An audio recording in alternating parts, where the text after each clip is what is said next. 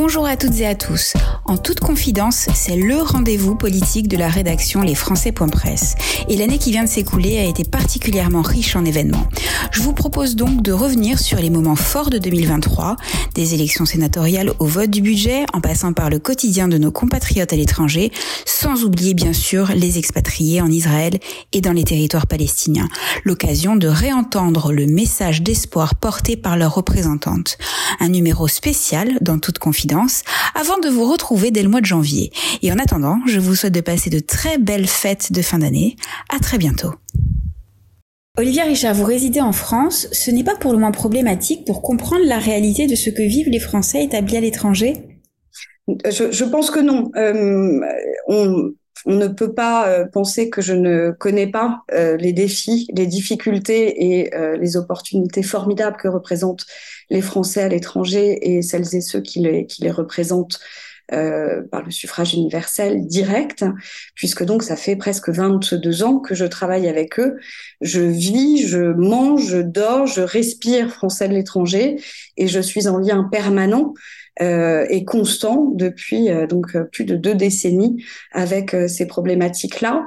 à l'inverse de quelqu'un qui réside dans un pays, moi je suis en contact avec des élus du monde entier et donc c'est des réalités très différentes qu'ils me rapportent et sur lesquelles je travaille en bonne en, écoute et en collaboration avec eux. Quels seront selon vous les, les enjeux de la prochaine mandature? Oh, ils seront euh, multiples, euh, ils seront multiples, mais je pense que le rôle d'un sénateur des Français de l'étranger est avant tout de euh, se pencher sur les difficultés des élus des Français de l'étranger, et à commencer par le renforcement d'un mandat qui est méconnu, mal considéré et insuffisamment abouti. Les élus des Français de l'étranger méritent mieux.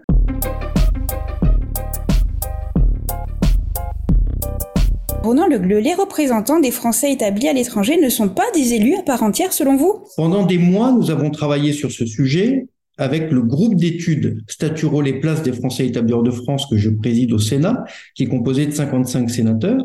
Nous avons notamment auditionné l'AFE, l'Assemblée des Français de l'étranger, qui a énormément travaillé sur ce euh, sujet du statut des élus, mais également la DFAE, la Direction des Français à l'étranger. Mais l'audition la plus intéressante, au-delà de ce travail de fond qu'a fait l'AFE et qui est remarquable, c'est l'audition de l'AMF, l'Association des maires de France. Parce que l'AMF édite un statut de l'élu local en France, qui est un document absolument euh, remarquable, qui est qui est vraiment une base de travail essentielle. Et ce que nous voulons, c'est qu'il y ait un statut de l'élu local des Français de l'étranger, avec une véritable reconnaissance par la République. Ce n'est pas le cas et c'est vraiment la raison de euh, notre engagement. Nous avons rendu avec ce, là encore, c'est un travail collectif euh, sous ma présidence du groupe d'études Statut les places des Français établis en France. Nous avons rendu 20 propositions au mois de février et par exemple, la première d'entre elles est déjà adoptée. C'est l'inscription au répertoire national des élus. Donc, vous voyez, ça avance. C'est aussi une demande qui avait été formulée par l'AFE. Et quand le Sénat et l'AFE tirent dans le même sens, vous voyez, la, flèche atteint sa cible.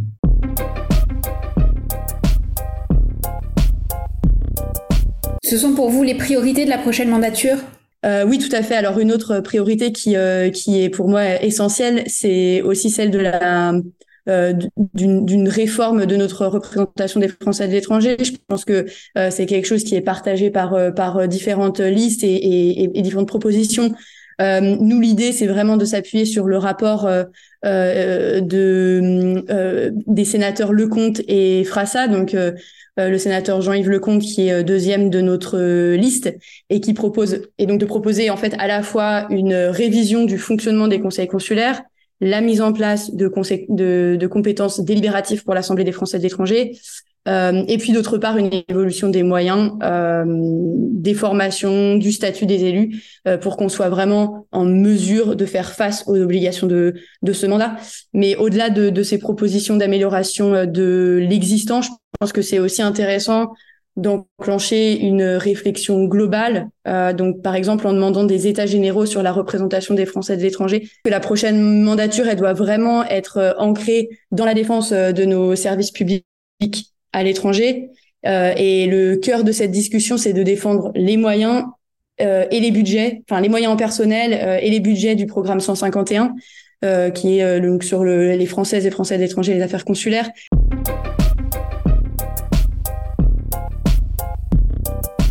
Quand on est un député de la même couleur politique que le gouvernement, est-ce que c'est plus facile ou moins facile pour défendre ses propres amendements? Eh, je, je, je, je, pense que c'est un équilibre entre les deux, c'est-à-dire que c'est peut-être moins facile de porter des causes qui sont populaires à tout parce qu'on partage la responsabilité de gouverner. Quand on est dans l'opposition, on peut se permettre d'avoir euh, des positions qui sont un peu euh, à l'écart du, du, du, pratique et du concret et du réel. Quand on est dans la majorité, on est obligé de faire preuve euh, d'un peu plus de responsabilité. Hein. C'est pas forcément cette majorité, mais c'est l'exercice d'être dans la majorité par définition. Par contre, la capacité à influer l'action du gouvernement, elle est nettement plus importante, c'est sûr, puisque on a des échanges réguliers euh, avec évidemment les ministres et avec le gouvernement nettement en amont. Vous savez, le budget, on l'examine maintenant à l'Assemblée, mais on commence les discussions avec le gouvernement six mois avant. Quelles sont vos priorités budgétaires à vous, Alexandre Leroy, sur ce budget, sur cette, ce financement, cette loi de finances pour les Français de l'étranger? Ce budget, il essaye de trouver les équilibres entre les contraintes de finances publiques, la nécessité de renforcer l'action et les services publics dans certains domaines, la nécessité de renforcer notre justice, euh, la nécessité d'investir dans l'éducation et en même temps la nécessité évidemment euh, de piloter nos, nos, finances publiques.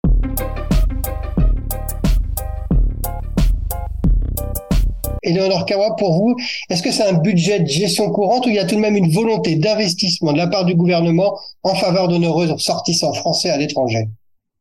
Il y a clairement une volonté d'investissement sur le long terme. D'ailleurs, c'est un sujet euh, que j'ai évoqué à maintes reprises avec euh, le ministère de, l'Europe et des Affaires étrangères, que ce soit au sein de la direction des Amériques ou même avec la ministre Colonna elle-même. C'est-à-dire que l'idée, ce qui a été les arbitrages qui ont été faits, c'est vraiment qu'il y a une augmentation progressive. On l'a vu euh, l'année dernière, c'était la première augmentation en 30 ans. Alors évidemment, moi, je, je considère que ce n'est pas assez, qu'il faudrait encore faire plus pour les Français de l'étranger que je que je représente et que je et que je défends. Mais euh, je pense que c'est vraiment un, un, très bon signe de la part de ce gouvernement et que nous pouvons nous en réjouir et continuer à mettre de la pression pour que euh, cela se maintienne.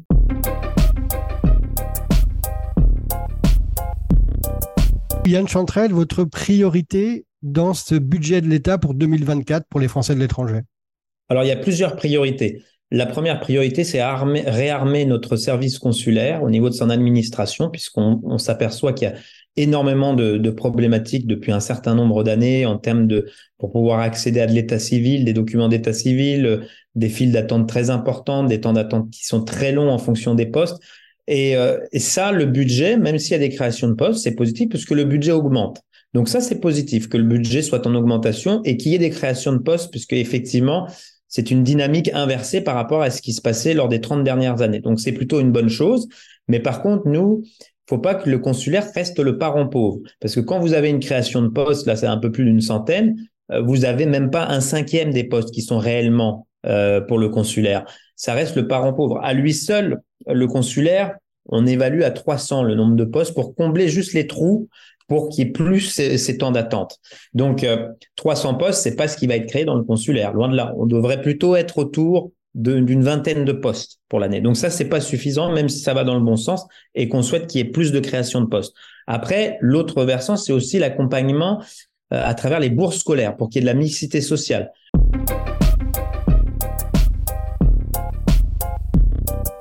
Marc Ferracci, pour quelles raisons les Françaises et les Français viennent s'installer en Suisse quand on sait que c'est de moins en moins une expatriation qu'on appelait avant financière, bancaire? Quelles sont les autres raisons en fait qui font que les Français viennent s'installer en Suisse pour en faire l'une des premières communautés à l'étranger?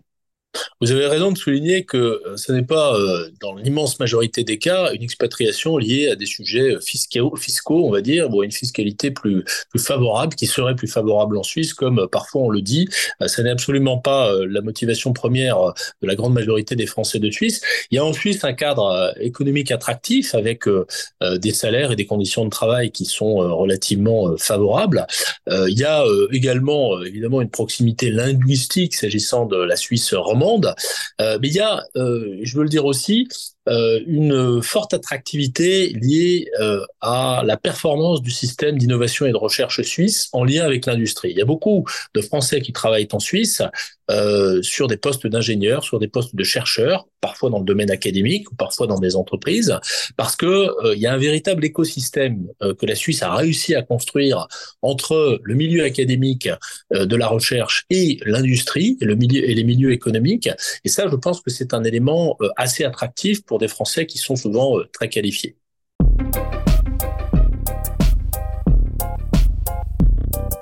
Hélène Conoy-Mouret, en toute confidence, comment envisagez-vous votre rôle de promotrice de la France à l'étranger?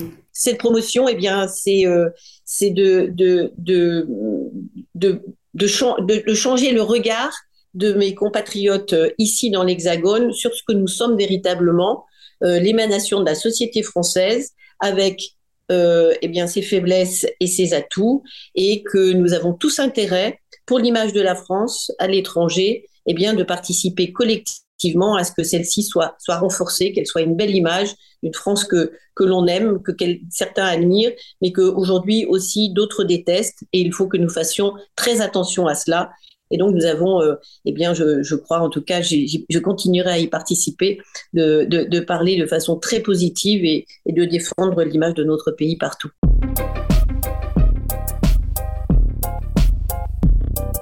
Je pense à l'avenir je pense à, ce qu'il faudra, j'ai appelé ça l'opération Phoenix, il faudra reconstruire les kibbutzim. Parce qu'une une société qui, une société qui a, qui n'a pas d'idéaliste, qui n'a pas d'utopiste parmi elles, c'est une société qui est déjà morte. Il faut, il faut garder l'espoir.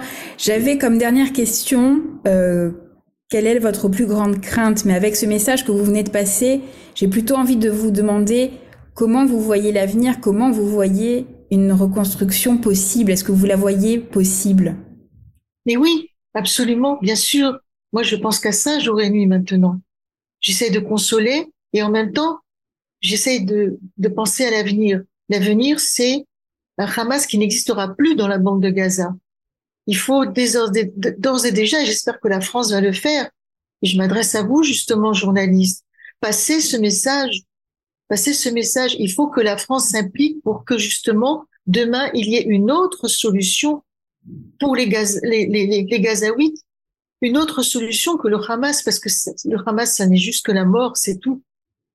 C'est tout. Et puis, et puis bon, côté israélien, et eh bien voilà, on va, on reconstruira les kibbutz. On, on les reconstruira. Daphna Pozinski-Benamou, merci d'avoir répondu à nos questions. En toute confidence, c'est fini pour aujourd'hui. On se retrouve très bientôt, toujours sur lesfrançais.presse.